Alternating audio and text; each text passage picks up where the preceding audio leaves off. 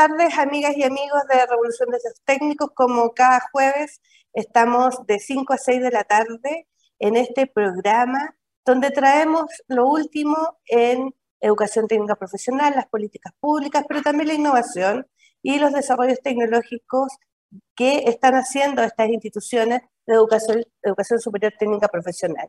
Pero también traemos lo que está pasando en nuestro país, específicamente eh, lo que pasa en las industrias, lo que pasa también en los ecosistemas de cada una de las regiones. Y el día de hoy tenemos un invitado muy especial, eh, aparte que es muy amigo mío, que eh, vamos a hablar de la industria química, la importancia que es de la industria química en nuestro país, lo relevante que es para el desarrollo productivo y para todo lo que tenga que ver con la competitividad y productividad de nuestro territorio. Asimismo, también lo preocupado que están con, eh, con los, aspectos medioambientales y también cómo se incorpora en las nuevas tendencias tecnológicas en esta industria. Así que no se separen porque ya volvemos después de esta pausa. Conversaciones de protagonistas. Ya comienza un nuevo programa en Divoxradio.com. Estamos de vuelta de esta primera pausa y como les comenté, hoy día vamos a hablar de la industria química, de sus desafíos, de sus logros, pero no cualquier industria química, sino la industria química nacional. Y para ello, el día de hoy eh, está con nosotros Sergio Barrientos, el gerente de la Asociación de Industrias Químicas de Chile, aparte de ingeniero civil químico con un MBA, ¿cierto? Y ahí nos va a contar un poco más porque lo vamos a presentar y sobre todo también compañero de universidad y también un, gran amigo. Así que bienvenido, Sergio, y muchas gracias por aceptar esta invitación.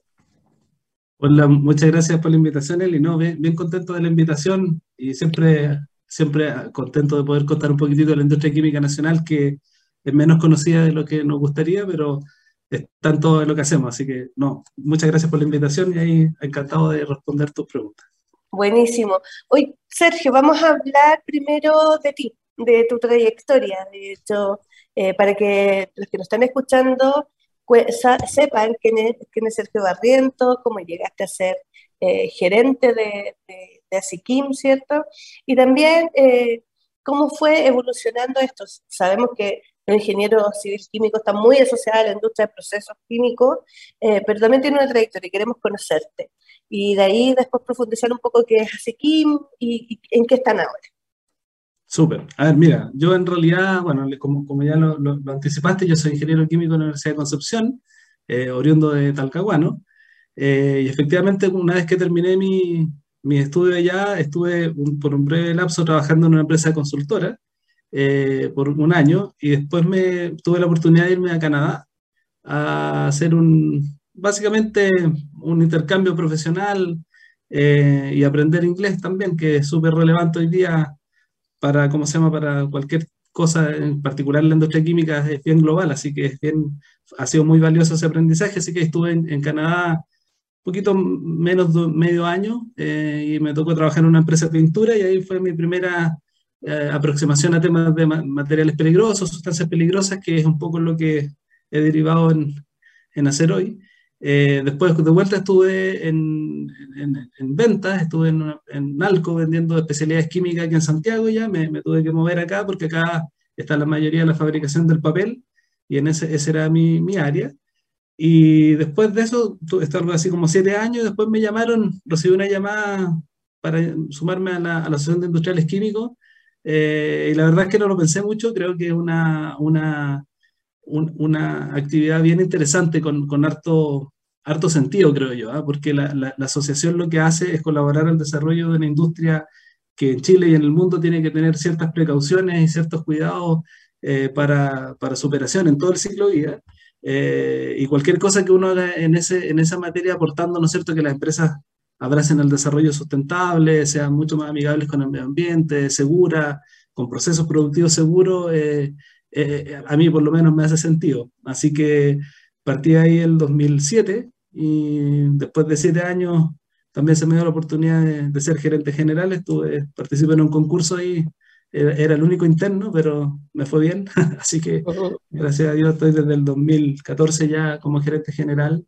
Eh, y básicamente lo que, lo que hacemos nosotros en la asociación es promover, como te decía, lo que, el programa Responsible Care, que eh, para, para, los que no lo conocen es una, una, una iniciativa de la industria química internacional, que nació en Canadá hace 38 años, en Chile lleva 28, y que lo que hace hoy día es, tener un sistema de gestión que le permite a las empresas, a través de estándares y protocolos, moverse, ¿no es cierto?, en todas sus cadenas productivas, ya sean incluso manufactureras o, empresas de logística, eh, hacia, hacia operaciones seguras, ¿no es cierto?, que promuevan y abracen el desarrollo sostenible.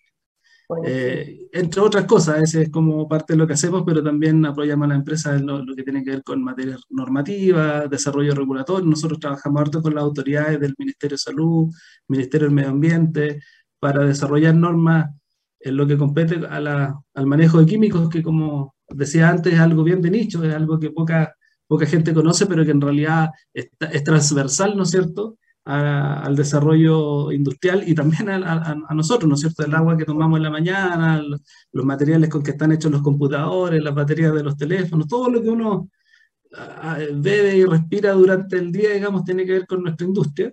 Eh, sin embargo, eso es bastante desconocido y eso es un tema para nosotros, así que estamos también en esta cruzada de, de, de hacer ver, digamos, cuál es la relevancia en la industria química, de manera que como en los países desarrollados, ¿no es cierto?, la sociedad demande cuando hay algún problema con la industria, hoy día la, sociedad en Chile dice no más industria, eh, desconociendo, ¿no es cierto?, que eso impactaría directamente en su, calidad de vida, se quedaría, por ejemplo, sin agua potable al otro día.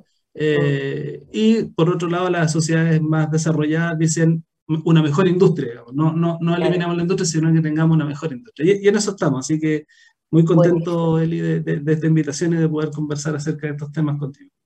Oye, y, Sergio, hay, un tema súper importante que tú, tú lo comentaste. Dijiste, eh, queremos visibilizar la industria. Entonces, cuéntanos un poquitito ahí, ¿quiénes forman parte de, de? Porque son distintos tipos de empresas y distintos rubros. La, industria de procesos químicos, es, como dices tú, es muy transversal.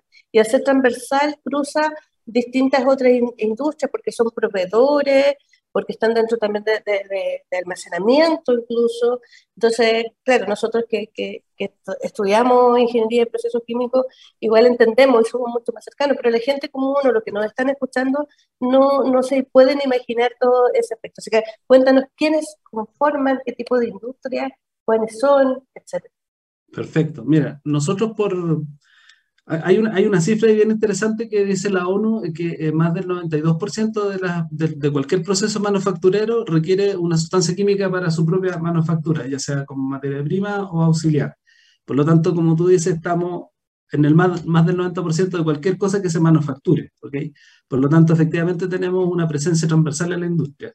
Pero también en el día a día de las personas, como decía antes, estamos. Y por ejemplo, nosotros Dentro de nuestros asociados hay empresas del, mundo de la pintura, digamos, todo lo que tiene que ver con la pintura para los hogares son finalmente polimerizaciones químicas que tienen determinadas características para no solo eh, desde la perspectiva decorativa, digamos, sino que también de la cobertura que efectivamente promueven eh, este tipo de pinturas, como ejemplo, digamos, están presentes en nuestro día a día. Tenemos todo el mundo de los adhesivos, eh, todo el mundo de los gases del aire. a propósito, de la pandemia, Eli, estábamos conversando un poco antes, ¿no es cierto?, de todo cuánto ha afectado esto. Nosotros en Chile no tuvimos problemas como algunos países europeos, como España, por ejemplo, que se quedaron sin algunos desinfectantes de superficie, tipo alcohol o manos cuaternarios.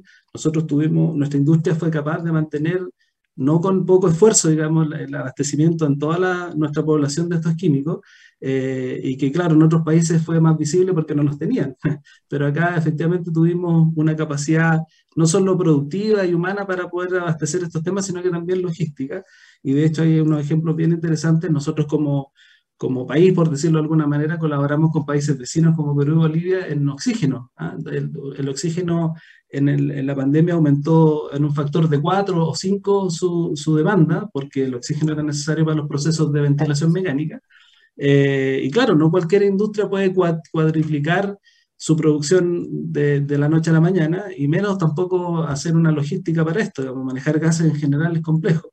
Eh, pero ahí estuvimos, estuvimos presentes aportando en este tema a la, ciudadanía y ahora sí, digamos, efectivamente tenemos que seguir haciendo esfuerzos para visibilizar, ¿no es cierto?, esto que digo yo que está finalmente la química en todos lados. Entonces nosotros, como te digo, estamos en, las cadenas finales con, con, distintos tipos de productos, eh, ya sea desinfección, limpieza, todo lo que tiene que ver con los temas medicinales, el paracetamol, por ejemplo, llega por bar con sacos de mil kilos, no llega en pastillitas, digamos. Entonces, efectivamente, uno en ese sentido eh, trata siempre, ¿no es cierto?, de, generar esta promoción de cómo los sectores industriales van eh, proveyendo, digamos, a la, sociedad de estos temas. Y en cuanto a la, cantidad de empresas, nosotros somos 130 empresas socias que se dividen en empresas de de cómo se llama, de tipo servicio a la industria, que son servicios químicos también. Por ejemplo, una empresa que maneja residuos peligrosos tiene procesos, ¿no es cierto?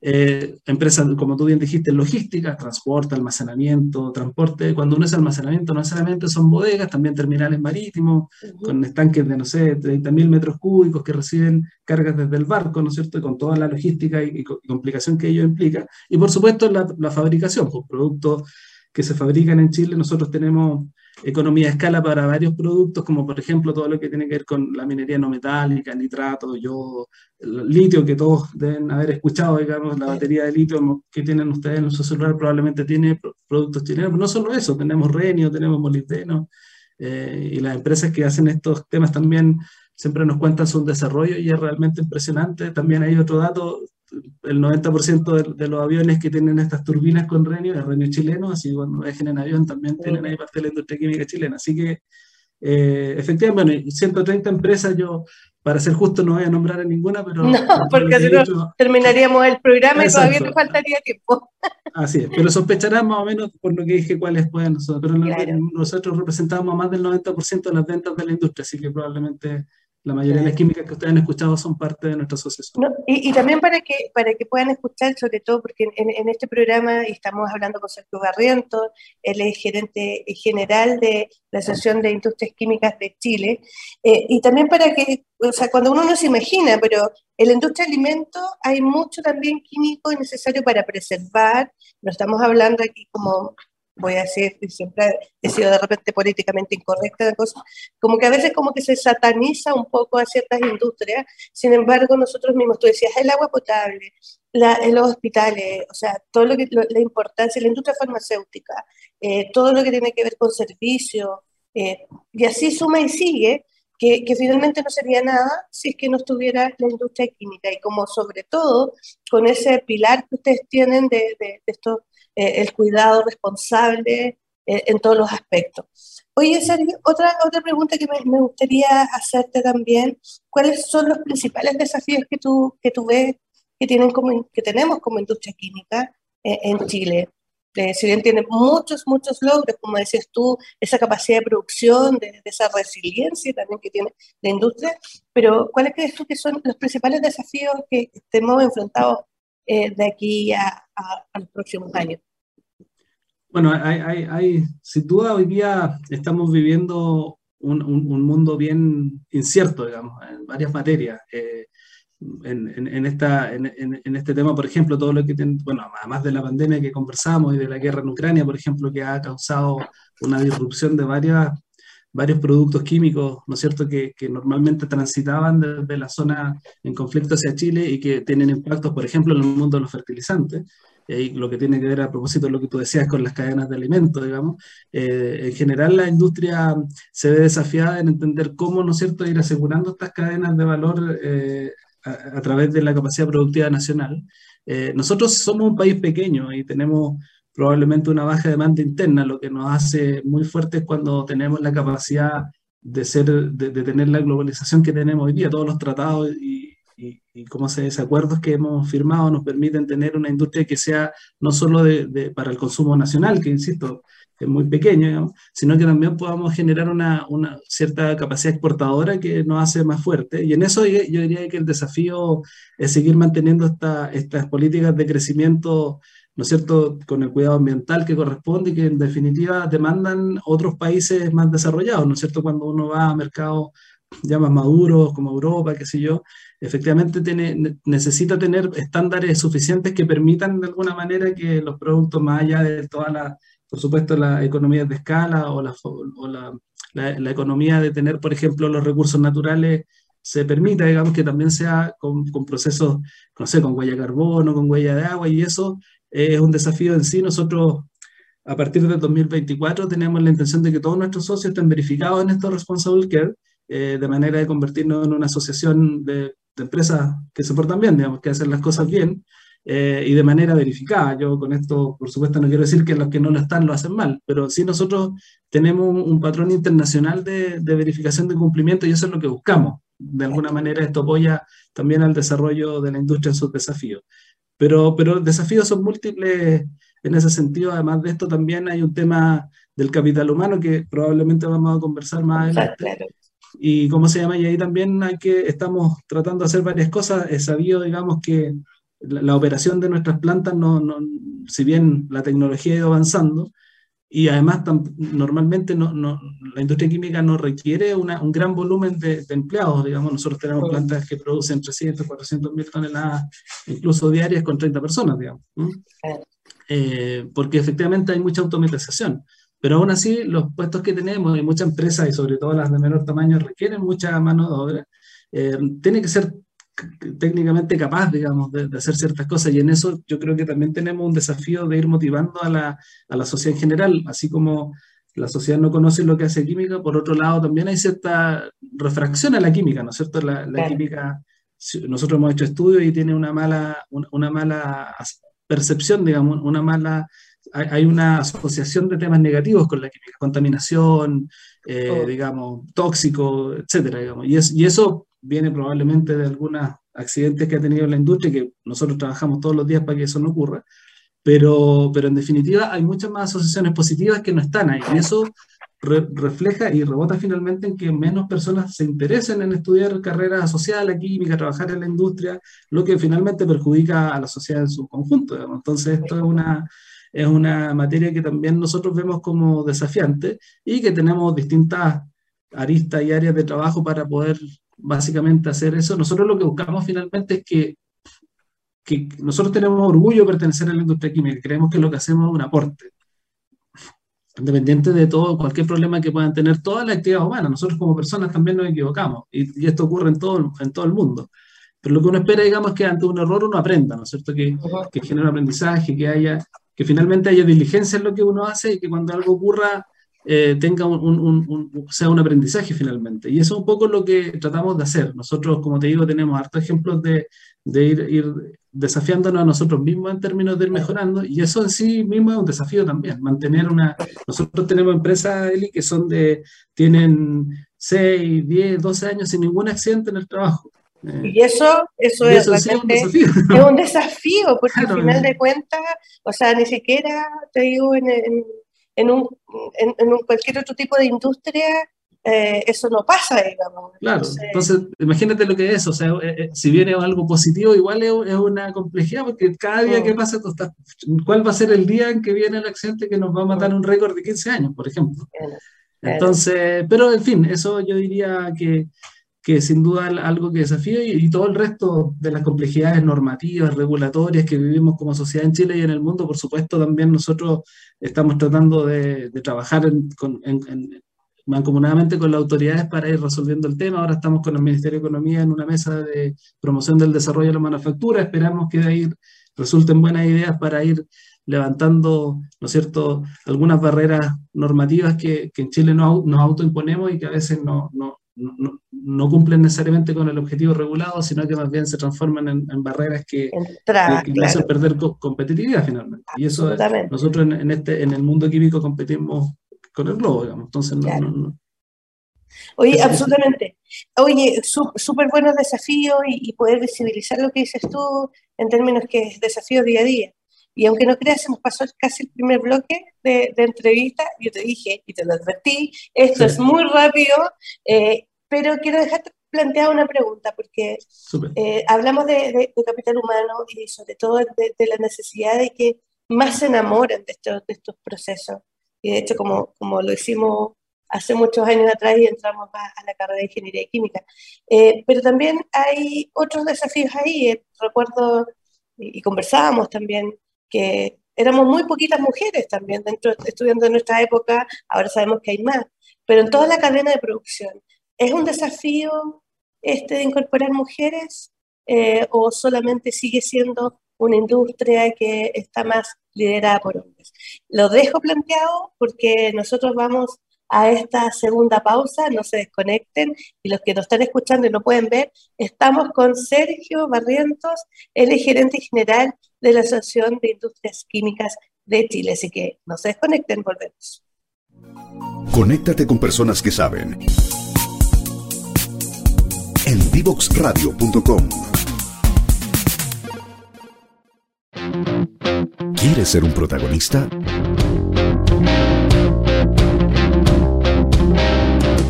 Escríbenos a invitados@divoxradio.com.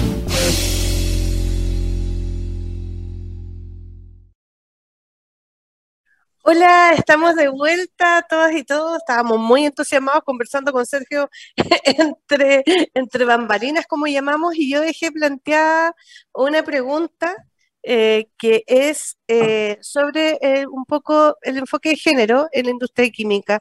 Comentábamos que hace un par de años, no vamos a decir cuánto, porque eso no, no nos va a visibilizar muy poco, muy poco tiempo, que, que, éramos muy pocas mujeres los que nos interesaba en realidad en, la industria de procesos químicos, teníamos un poco compañeros. ¿Y qué, qué, está pasando ahora? Porque el mundo ha cambiado, hay, hay, hay otros, otros, otros desafíos por ahí.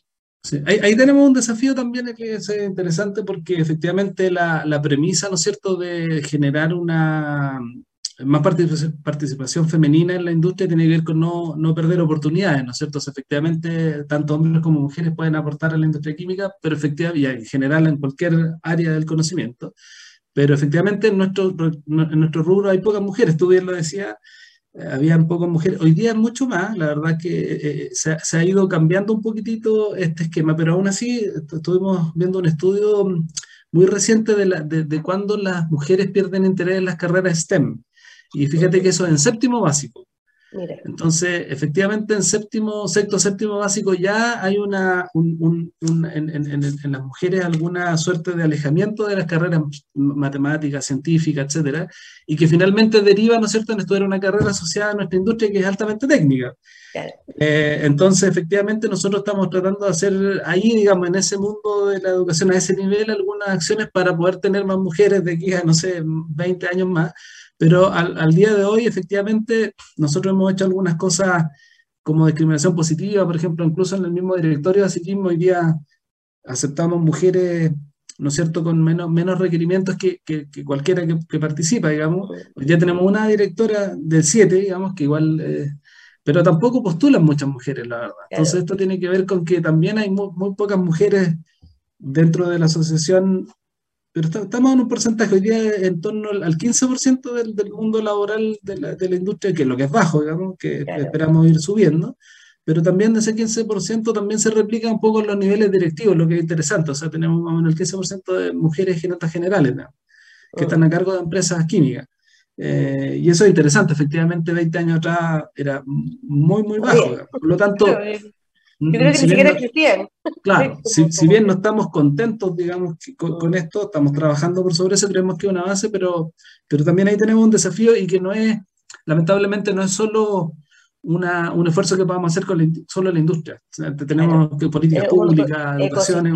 totalmente.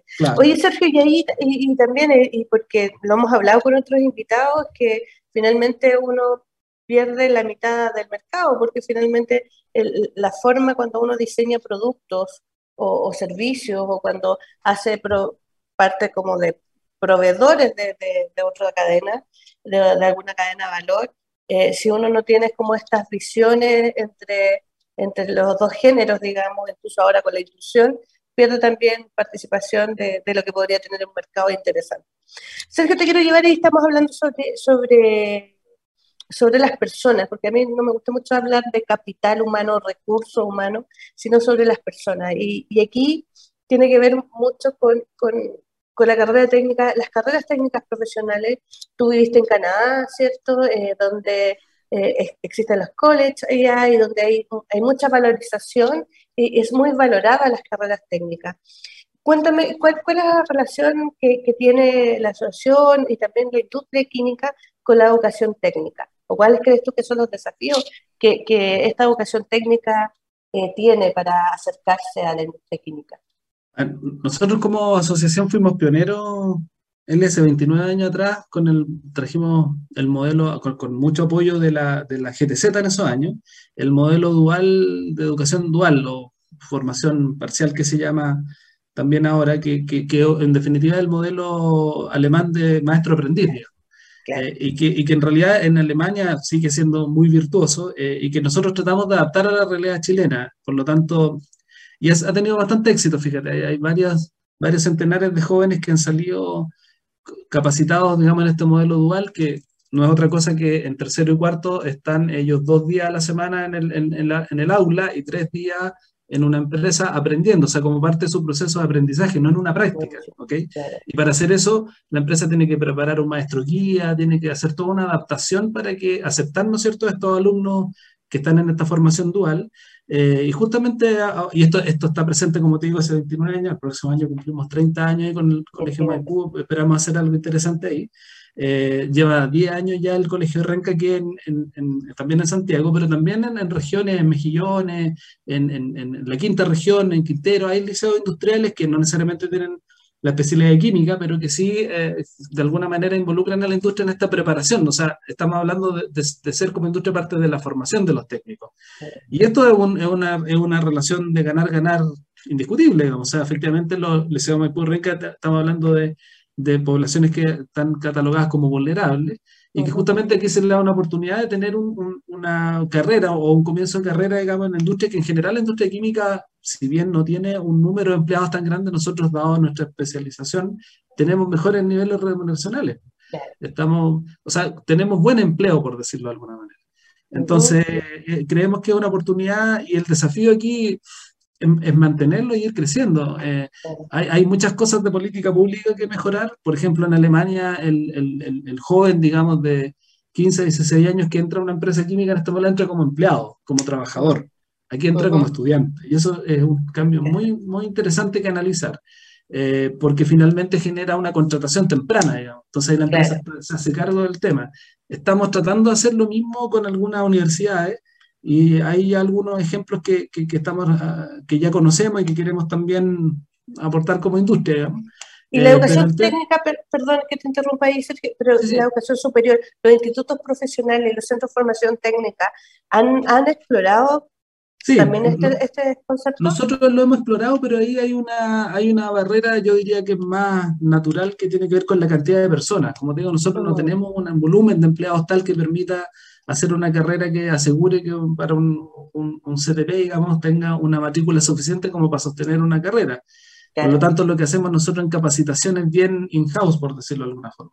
Ahora, nosotros hemos hecho eh, reuniones con Duoc, con INECAP, en distintas, yo como te digo, como llevo un tiempo ya en la asociación, hemos tenido varias varios intentos, pero la verdad es que esa barrera generalmente no, no, no, nos hace ralentizar un poco los esfuerzos de que justamente en este tipo de institutos se genere también carreras asociadas a nuestra industria. Nosotros, por el contrario, siempre requerimos técnicos eh, y una mi pregunta fue frecuente de nuestros socios, digamos, es cómo ir generando nuevos técnicos. Ahora, nosotros, gracias a estos esfuerzos que hemos hecho, no estamos en foja cero, por decirlo de alguna manera. pero sí, pero sí claramente tenemos que seguir ahondando y a seguir creciendo. Y ahí, lamentablemente, y a propósito de educación en general, también técnica, la pandemia dejó un, vacío tremendo. una, brecha muy grande. La, la, formación dual, como te decía, es de dos años, y efectivamente el 20 y el 21 no hubo educación dual. O sea, los alumnos que entraron a tercero en el 2020, lamentablemente salieron de cuarto sin ser sin estar en el modelo dual porque no estaba disponible, básicamente.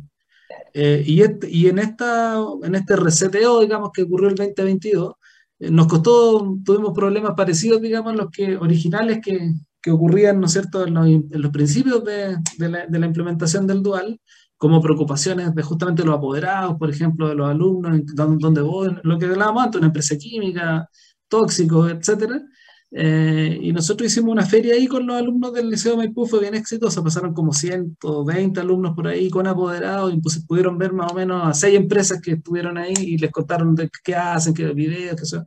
Y fue bastante enriquecedor para ellos porque en realidad les hace la visualización, digamos que en realidad los técnicos van con un, un rol súper importante hacia la industria y que la industria finalmente los toma y, y, y, los valora como, como corresponde, digamos. Ah. Ahí siempre hay esfuerzos que hacer eh, pero, pero, pero, digamos, yo creo que, que, tenemos que seguir avanzando un poco en el camino que hemos trazado y también tratar de hacer otras alianzas y ahí yo creo que vamos, va a ser bienvenido cualquier esfuerzo que podamos hacer para generar algún trabajo con algún, con algún CFT, pero todavía no, no, hemos logrado. Buenísimo. Sergio, y, y, bueno, también hay, hay otro, otros desafíos que, que nos impone, bueno, hablamos del cambio climático, ¿cierto? Todo el tema de sostenibilidad, pero también tiene que ver con los temas de innovación, porque la industria química en general es una industria bastante más convencional porque los procesos están bien establecidos, a lo más hay como, como optimización de procesos, ¿cierto? Autometrizaciones. Eh, pero ¿cómo, ahí tú ves que el desafío de incorporar la innovación o nuevos desarrollos tecnológicos en la industria? Sí, mira, nosotros tenemos un esfuerzo bien importante desde algunos años en la, en la Asociación de promover la innovación nuestra industria en general en Chile es bien innovadora. Eh, lo que pasa es que están en la, en la parte de la innovación del producto, digamos. Mm. Eh, no es una innovación necesariamente disruptiva, pero sí innovan. Eh, y como, como hay una, un tema, digamos, de competitividad entre las empresas, con nosotros como asociación no tenemos tal vez una, una, un conocimiento muy, muy grande de lo que hacen, pero sí hay mucha innovación en, en nuestras empresas sociales. De hecho, tenemos casos de éxito bien interesantes que han sido ejemplos. Hoy día una empresa Socia, digamos, está fumigando los granos de Nueva Zelanda, de Brasil, de Estados Unidos, con una tecnología que nació en Chile, digamos, y que ha sido reconocido por el gobierno y todo, y de hecho fue un proyecto aprobado por Corfo. Eh, y, ejemplos como este hay, hay, varias decenas, digamos, dentro de los socios. Pero efectivamente nosotros estamos siempre en la cruzada de, de generar una, un, un, un, patrón, digamos, tal vez un poco más claro en los modelos de innovación, Hoy día dentro de esta comisión tuvimos una reunión con, con el clúster de Bavaria eh, y ellos efectivamente tienen un desarrollo, de nuevo, en políticas públicas enormemente, que probablemente conocen mejor que yo, eh, pero que generalmente genera sistemas o protocolos, sistemas de gestión de innovación para las empresas, o sea, de manera que esto no sea como se dice, subeditado a la creatividad de alguien, digamos, sino que sea más bien un modelo de desarrollo empresarial. Y en eso estamos, yo creo que, como te digo, si bien hay, hay avances yo creo que es un desafío para nosotros también, a propósito de que ahora viene todo lo que tiene que ver con la, industria del hidrógeno verde, ¿no es cierto? Y otros energéticos que justamente tienen un patrón de innovación bien importante. Claro. Y ahí, como, como la industria química, obviamente, va a ser primordial para la generación de, de, hidrógeno verde. Hace poquitito estuvieron varios, tres ministros, más nuestro vicepresidente y mucha gente de la industria eh, haciendo eh, ya, eh, teniendo los primeros pasos, ¿cierto? Llenando un, un automóvil de combustible de, hidrógeno verde. ¿cómo, cómo, cómo, está participando la industria química en toda la cadena, toda la cadena de valor que tiene el hidrógeno verde? Ah, lo primero es decir que el hidrógeno es una molécula química. Por lo tanto, independiente de su origen, digamos, su forma de producción, el hidrógeno es una sustancia química y viene provisto de la industria química. Eso es lo primero. Por lo tanto, que, efectivamente, dada la, la, condición actual a nivel mundial, se ve como un energético, como otro energético más. Es de perogrullo lo que decir, pero la gasolina también es un energético que viene de la industria química. Pero, pero, pero efectivamente siendo esa, siendo esa premisa, digamos, y teniendo claro esto, nosotros debiéramos ser protagonistas de, de, estos desarrollos, no, no, solo por el tema, digamos, de, manejar este, este tema, como digo yo, del manejo de productos peligrosos con gestión química adecuada, sostenible y todo lo que tú quieras, sino que también porque efectivamente, eh, al ser este un producto químico, eh, requiere mucha, mucha innovación y mucha generación desde la ciencia química. Eh, sin ir más lejos, tú sabrás mejor que yo que el, hidrógeno, si bien es uno de los mejores energéticos del mundo, es muy difícil de transportar. Y el desafío ahí es convertir, ¿no es cierto?, el hidrógeno hacia una molécula que tenga dos características. Una que sea de fácil conversión hacia una molécula como, ya sea metanol verde, amonio verde, ¿no es cierto?, que pueda ser usado directamente en combustible, o bien que pueda entregar de vuelta hidrógeno en otra parte, pero con un sistema de transporte más, más fáciles y que hoy día están implementados. El tema es que eso todo requiere de mucho desarrollo, eso no está escrito. Hay muchas muchas cosas que probablemente ah, está en la lógica, digamos, de la industria hoy día ya está, ya hay puertos que manejan estos otros productos, digamos, y no así hidrógeno. Por lo tanto, no podría ser fácil, pero ahí hay mucha innovación, uno podría llegar a otras soluciones, y eso todo tiene que ver con, con la ciencia química, digamos, finalmente. Y eso es lo que nosotros creemos que, que estamos, hoy día tenemos alrededor de cinco empresas socias que están con proyectos de, de hidrógeno verde. El más emblemático es el de NAEX, que está con socios, si no me equivoco, con, con una generadora, una, una empresa energética, digamos, eh, y que tiene una, una, planta o un proyecto de producción de amoníaco verde. En el caso de ellos es para producir finalmente nitrato amonio, pero efectivamente ahí se va a generar hidrógeno verde y si uno lo escala ese proyecto y todo puede generar eh, economía de escala en muchas cosas, desde luego el nitrato amonio, pero también urea u otra, o toda la rama química, digamos, que puede derivarse desde la molécula de hidrógeno. Sí. Buenísimo. Aunque no crean, nos quedan solo cinco minutos y la última pregunta, yo te lo advertí, muy rápido esto. Eh, y la última, más que una pregunta, quiero que, que nos puedas dar un mensaje eh, desde tu Sergio Barriento, que lleva muchos años en, la industria química, a lo que nos están escuchando, porque finalmente son aquellos técnicos, son aquellos docentes, son los innovadores eh, de la educación técnica profesional y tu visión eh, de este mensaje en estos últimos minutos. Sí, no, bueno, primero te vuelvo a agradecer la, la, invitación. Nosotros creemos que es muy importante estar en todos estos espacios que nos permitan mostrar lo que hacemos, la industria, que estamos presentes en todos lados. Eh, pero también yo me gustaría, arrogándome la representación de la industria química, digamos, poner a disposición a nuestra asociación y a la industria en general para aportar en los modelos de educación. Eh, en, en, Chile y en el mundo, la formación de, de, los técnicos tiene que ser con la industria, no, no puede ser solo aquí, en, Chile se ha dado a trabajar no solo en el mundo universitario, que es bien conocido, ¿no es cierto?, este divorcio industria-universidad, pero, pero en todos los modelos muy separados de lo que es la, finalmente el, cliente final de, este, de estas personas que tú dices que, que se van a capacitar, ¿no es cierto?, que van a ir a trabajar en una industria que, que tiene que aportar también su, sello, ¿no? En el mundo en general, las empresas del rubro químico participan desde la educación temprana hasta la universidad, no sé, en el borde de una universidad está Exxon, por ejemplo, y, y, y, finalmente el, el, profesional o el técnico que va a trabajar a una empresa conoció parte de los procesos de, de, veritas, como se dice, que dentro de su formación, ¿no? Hoy día muchas veces tenemos carreras muy de pizarrón que son efectivamente técnicas y eso yo creo que es algo que tenemos que ir cambiando como sociedad eh, la política pública es esencial, pero nosotros estamos súper disponibles y para, y ahí el mensaje, digamos, para la sociedad en general, educadores, colegios, digamos, estamos con una, cruzada bien importante y lamentablemente tenemos pocas manos. Nosotros somos una organización pequeña, pero tenemos el respaldo, de 130 empresas que estoy seguro que si llegamos a un modelo eh, bien claro de, de, de aporte, digamos, en este modelo educacional, lo van a tomar porque finalmente Aquí se requieren personas que estén comprometidas y que tengan una, buena, una buena preparación para tener una mejor industria, que es lo que todos queremos, no toda la sociedad. Oye, y la última, tú ese es el mensaje, pero la última pregunta tiene que ver como, ¿cuál es tu sueño para la industria química de aquí al 2030? Ya que el 2030 pasa todo, está la ODS, eh, está todo lo que sí. de desarrollo sostenible, nosotros tenemos programas de 2030, o sea, como todo pasa al 2030, y ya nos quedan ocho años, siete años que ya no, Sí, claro. que estamos a fin de año. ¿Cuál es tu sueño para la industria química? Mira, el sueño más inmediato y más pragmático es que mis socios estén verificados en Responsible Care de que el 2024. O sea, tener la misma cantidad de socios o más, empresas con, con un modelo de gestión que esté comprometido con el desarrollo sustentable. Estamos trabajando full para eso, así que espero que sea un sueño que, que vamos a cumplir muy pronto. Eh, y, y, más allá, digamos, de, de, este sueño, lo que a mí me gustaría es que la, la sociedad, ¿no es cierto?, eh, en su conjunto, incluida la industria, por supuesto, tenga esta concepción, digamos, clara del aporte nuestro. A mí mi sueño es que la, la señora Juanita, como se dice, diga en, en, el futuro, sí, eh, en realidad la industria química la necesitamos. Tienen que mejorar, si tienen un accidente, mejorenlo, digamos, pero, pero no, no demonizar, como tú decías, la industria. Yo creo que es un error demonizar a la industria tanto como satanizarla. No, no, nosotros, o santificarla. Nadie es perfecto, ninguna, todos los modelos sociales son con, constituidos por humanos y los humanos cometemos errores. Eh, sin embargo, no por eso, digamos, vamos a terminar con la humanidad.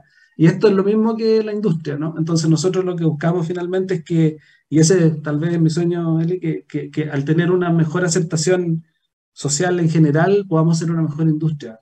Es, eso es lo que, lo que buscamos, porque finalmente estamos al servicio de las personas. La industria química no tiene sentido si no es para satisfacer una necesidad de la humanidad. Entonces, eh, en ese sentido creemos que es muy relevante y por eso estoy aquí hoy día, eh, ir contando, ¿no es cierto?, de cómo nosotros aportamos a la sociedad y al, diario vivir de las personas y a su comodidad finalmente. y además lo hacemos en el marco Responsible Care que promueve la sustentabilidad. Buenísimo. Sergio, se nos acabó el tiempo, solamente agradecerte y mandarte un abrazo muy grande eh, y agradecerte por compartir con nosotros, por visibilizar la industria química, por decir que están con la educación técnica también y, y todos los sueños que hay, porque seguro con tu liderazgo y con todas las empresas que hay detrás lo van a lograr. Así que muchas gracias por estar acá. Muchas gracias por la invitación. Nos vemos. No se vayan porque vamos a terminar después de esta última pausa. No se Síguenos en las redes sociales, Instagram, Twitter, Facebook, LinkedIn, como arroba Divox Radio, como arroba Divox Radio. Divoxradio.com Conversaciones de valor. estamos de vuelta en esta última pausa donde el día de hoy conocimos a la industria química nacional, sus desafíos, sus logros, lo conectado que está también con la educación técnica profesional.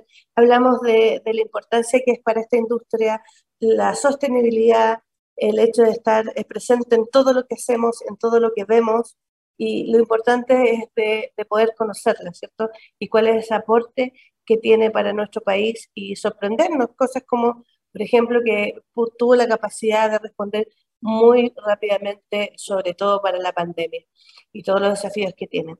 Así que sin más, vamos a dejar este capítulo de hoy, pero recuerden que nos pueden encontrar este programa y muchos otros programas que existen de la radio muy interesantes en LinkedIn, Facebook, Instagram, Twitter, YouTube. Nos pueden seguir y escucharnos en Spotify también y todas estas plataformas. Y para estos técnicos revolucionarios ya se acerca la Navidad, así que un abrazo muy grande para cada uno de todos los que nos están escuchando, que pasen unas muy bonitas fiestas junto a, los que están junto a ustedes y sobre todo no se olviden que la próxima semana tenemos el último capítulo de este año para eh, este programa que con mucho cariño estamos haciendo en Divox Radio y con Corfo la revolución de las técnicas. Nos vemos.